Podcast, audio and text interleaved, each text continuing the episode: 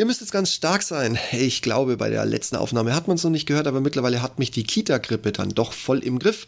Und ich habe aber ein spannendes Thema für euch und das möchte ich jetzt nicht auf die lange Bank schieben. Deshalb, ich leg mal los. Ich hoffe, wir kommen zu zweit virenfrei hier wunderbar durch. Meine Güte, wie oft habe ich euch im Blog und auch in meinem Podcast mein Schicksal einer Autobestellung geschildert. Link dazu in den Show Notes. Wenn ihr das nicht habt, ich packe übrigens in diesen Blog-Podcast auch ganz viele Fotos. Schaut auf ich bin nicht hier, um beliebt zu sein.com und sucht euch hier die Nummer 257 raus. Also ich habe euch das Drama meiner Autobestellung geschildert, die zum einen begleitet durch Mikrochipmangel und dann auch noch durch Lieferkettenengpässe gezeichnet ist. Bestellt habe ich das Ganze im Pfingsten 22, Liefertermin hm, wurde zurückgemeldet Juni 23. Der Händler meines Vertrauens meinte, du brauchst vor August, also Ende August, gar nicht damit rechnen. Aber im Februar ist mir schon wieder was eingefallen. Kurzer Anruf und schon wurde mir mitgeteilt, die Lieferung wäre für Mitte Februar terminiert.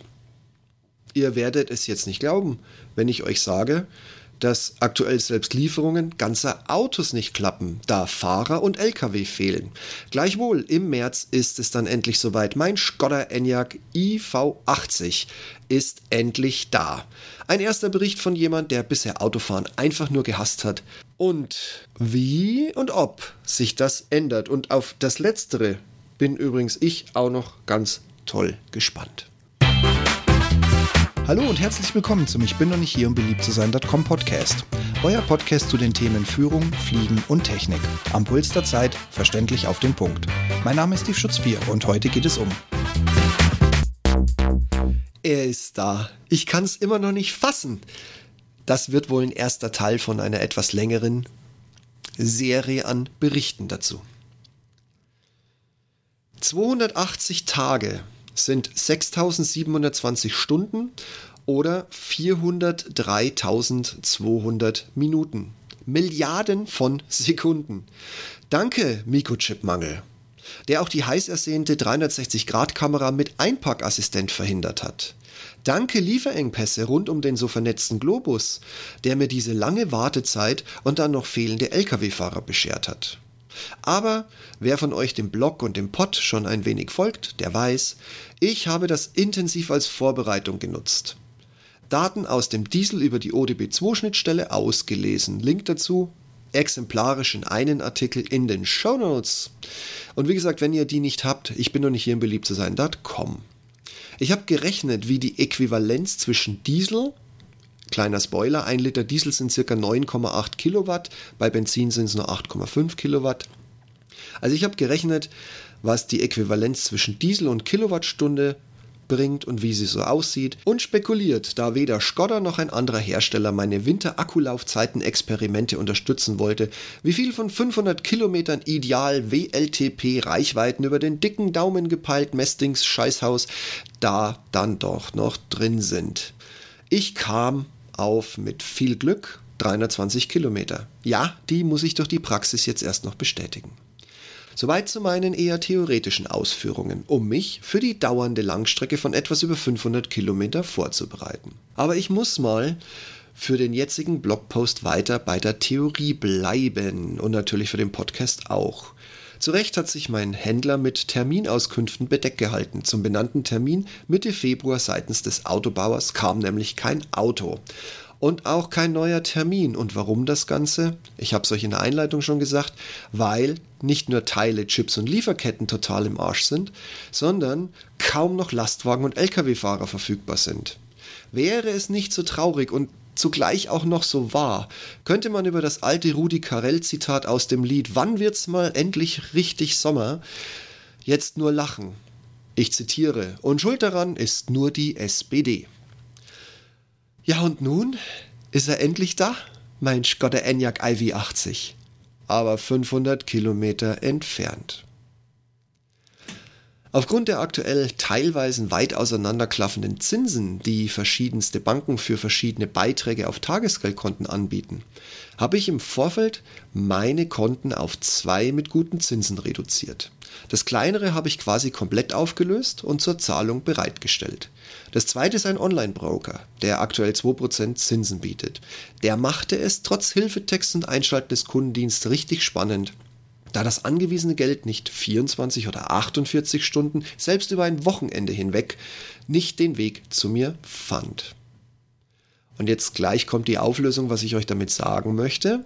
Eines Tages war der Betrag da und ging nahtlos weiter. Somit war mein neuer Wagen in Bar und auch durch Inzahlungnahme meines alten Superb, der wiederum vor der Haustür steht und somit 500 Kilometer von meinem Händler entfernt ist.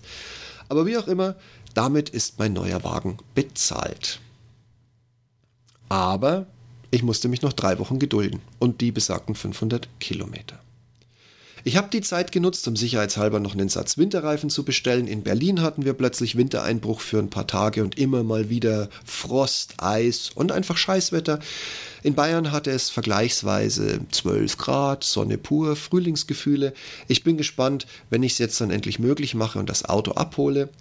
Spoiler, ich spreche den Podcast jetzt soeben und morgen mache ich mich auf den Weg. Also seid gespannt, was alles noch nachkommt. Egal wie auch immer, ich habe jetzt einen Satz Winterreifen bestellt, weil dieses Jahr ist mal wie üblich mit dem Wetter nicht zu spaßen. Und ich kann nur sagen, also so ein Auto, das über zwei Tonnen schwer ist, das braucht schon eine andere Kategorie Reifen als die, die ich bisher hatte. Primär natürlich auch preislich.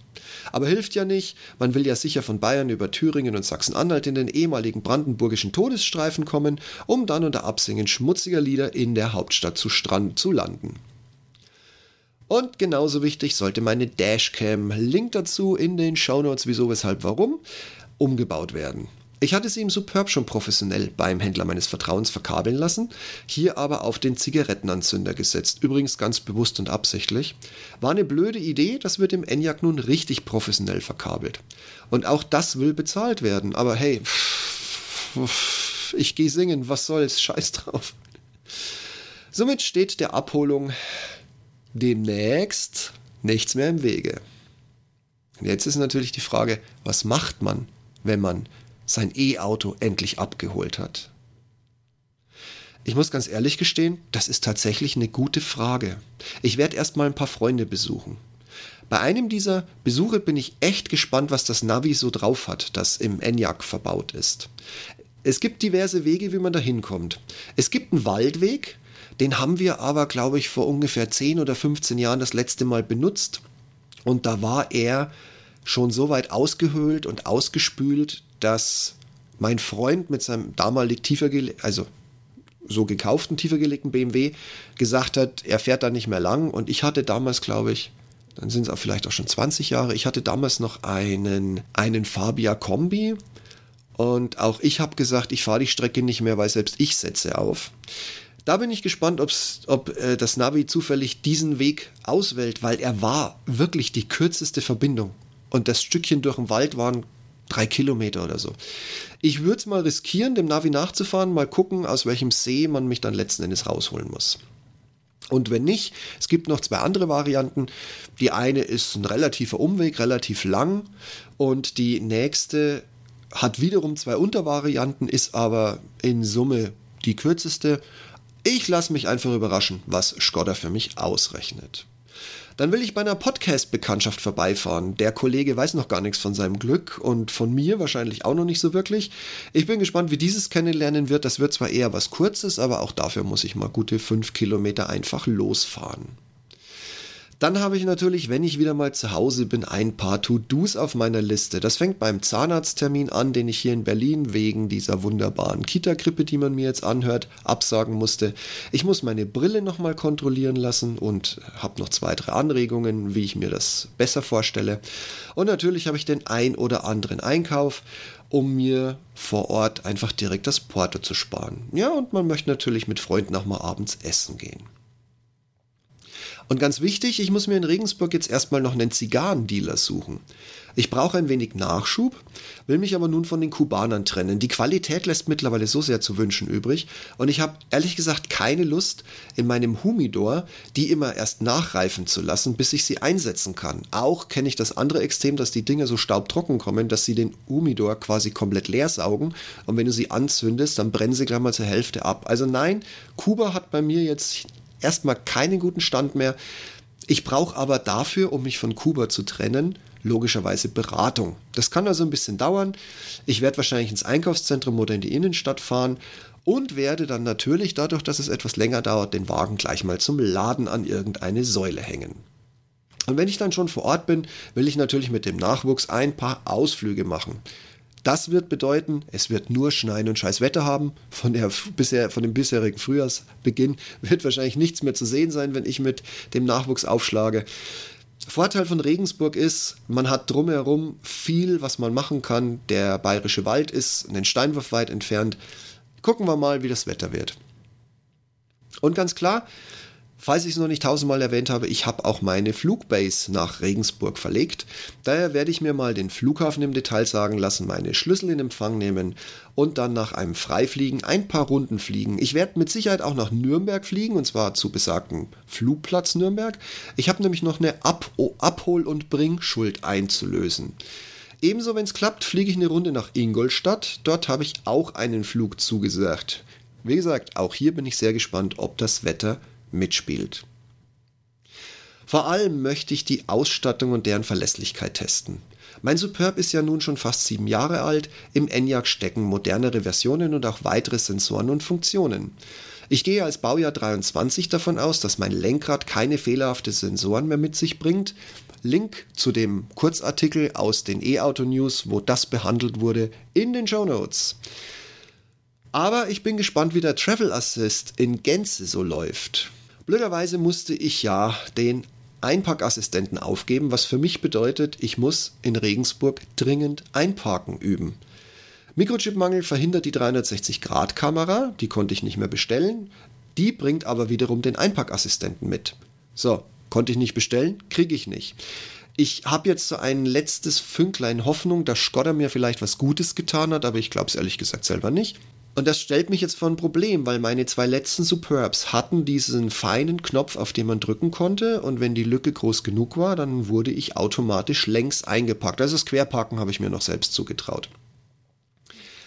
Aber kurz gesagt, ich habe jetzt mindestens die letzten zwölf Jahre nicht einmal händisch geparkt. Ich habe einfach auf den Knopf gedrückt und wenn ich an einer LKW-Lücke vorbeigefahren bin und der Assistent hat nicht gesagt, Rückwärtsgang einlegen, Parkvorgang startet, dann habe ich es gelassen und bin weitergefahren. Ja, ich weiß, das rächt sich jetzt. Mein einziger Trost ist, ich habe im ENIAC die Rückfahrkamera mit den Lenkstreifen und ich habe auf YouTube bereits eine gute Anleitung gefunden, wie ich es wieder hinkriegen könnte. Und da ich bedauerlicherweise für euch kein Pressefahrzeug im kalten Winter bekommen konnte, bin ich mal gespannt, wie das Wetter sich so in Regensburg macht, dann auf der Strecke zurück und was dann in Berlin noch so auf uns hereinbricht. Dann kann ich euch live von den Farbe zeigen, was die Akkus so machen und was aus einer theoretischen Fahrt mit einer Ladepause in der Realität Klammer auf, Winter, Klammer zu, tatsächlich passiert. Übrigens, ich bin Straßenparker in Berlin. Das wird auch noch ein sehr spannendes Thema. Auch spannend, in letzter Zeit stelle ich mehr und mehr fest, dass die 11 kW-Säulen im Umkreis abends stetig belegt sind und leider mittlerweile auch nach vier Stunden mit einer Blockiergebühr belegt werden. Jetzt muss ich anfangen umzudenken. Auch wenn ich das Zusatzschild, dass die Parkplätze an Ladesäulen nur zum Laden genutzt werden dürfen, als erste Maßnahme wesentlich sinnvoller finden würde. Aber was weiß denn ich schon? Auf jeden Fall wird die Blockiergebühr und auch die rege Nutzung über Nacht mich dazu veranlassen, die Navi-Berechnung im ENIAC so einzustellen, dass ich mit mindestens 65% Akku zu Hause ankommen möchte. Kann also gut möglich sein, dass man die Strecke im Sommer mit dem ENIAC ohne Ladehalt fährt. Ich werde allerdings kurz vor zu Hause eine Pause einlegen, in Klammern müssen, um meine gewünschte Energie vors Haus zu stellen. Und wenn alles schief geht, ich habe um die Ecke einen 75 kW Lader, die werden mich bald namentlich kennen. Was ich aber noch direkt nach der Abholung des Autos machen werde, ist den ODB2 Adapter anzuschließen und mit dem Car-Scanner die für mich wichtigen Daten auszulesen. Um euch auch meine Erfahrungen mit Wind- und Wetter kundzutun, sind das natürlich in erster Linie Daten der Akkus, eventuelle Beheizungsdaten, Ladeleistungen. Ist zu Hause schöner als in Berlin am Straßenrand, wo ich alle 20 Sekunden sagen muss, Alter, verpiss dich, ich fahr hier nicht weg. Wow, das ist jetzt doch eine Menge geworden, was ich so vorhabe. Ich hätte es nicht gedacht. Anfangs saß ich noch hier und habe mir gedacht, ja, wenn ich, werde ich euch wahrscheinlich detailliert meine erste Fahrt erklären müssen. Aber wenn ich mir jetzt so angucke, was sich da so alles gesammelt hat, muss ich mich direkt ranhalten. Ich habe ja nicht durchgehend Urlaub. Also insofern, das wird knackig. Ich bin gespannt, ob ich das alles hinkriege oder ob ich einiges davon bei meinem nächsten Besuch dann erst abklappern und klären kann. Auf jeden Fall, ich werde euch mit Bildern und weiteren Infos zum Thema ENIAC, Laden, Temperatur, alles weitere und natürlich den ersten Eindruck von den ersten zwei, drei Fahrten und vielleicht auch von den ersten längeren Fahrten von Regensburg aus in den Umkreis. Ich werde euch auf dem Laufenden halten und natürlich erst recht zum Thema E-Mobilität. Seid gespannt! Sollte euer Podcast-Player die Shownotes und die Bilder nicht komplett oder gar nicht anzeigen, dann geh einfach auf ich bin noch nicht hier um beliebt zu sein.com und öffne den entsprechenden Blogbeitrag. Da habt ihr dann alle Informationen und die zugehörigen Bilder und oder Screenshots in einer Nachlese. Auch wenn ich ja nicht hier bin, um beliebt zu sein, freue ich mich, wenn ihr mir auf eurer Podcast-Plattform, so es denn die Funktion gibt, eine Bewertung hinterlasst. Das hilft in erster Linie gar nicht mal so sehr mir, sondern all den anderen da draußen, die nach ähnlichen Themen und Meinungen suchen, die ihr schon entdeckt habt. Und ich wäre ja nicht, ich bin doch nicht hier, um beliebt zu sein, wenn ich nun lauter 5-Sterne-Bewertungen erwarten würde. Nein, raus damit, offen und ehrlich.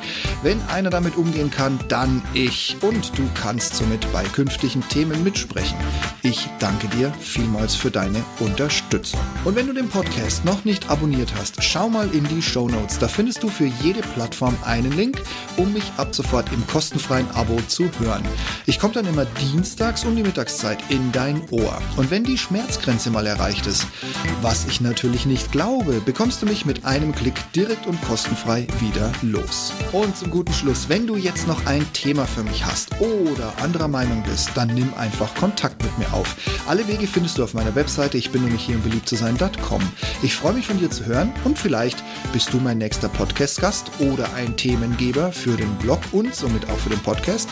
Und wir diskutieren natürlich sehr gerne gemeinsam ein sehr, sehr streitiges streitbares Thema. Dann passt auf euch auf und bleibt gesund und ich freue mich schon auf nächste Woche mit euch. In diesem Sinne, bis dahin. Tschüss.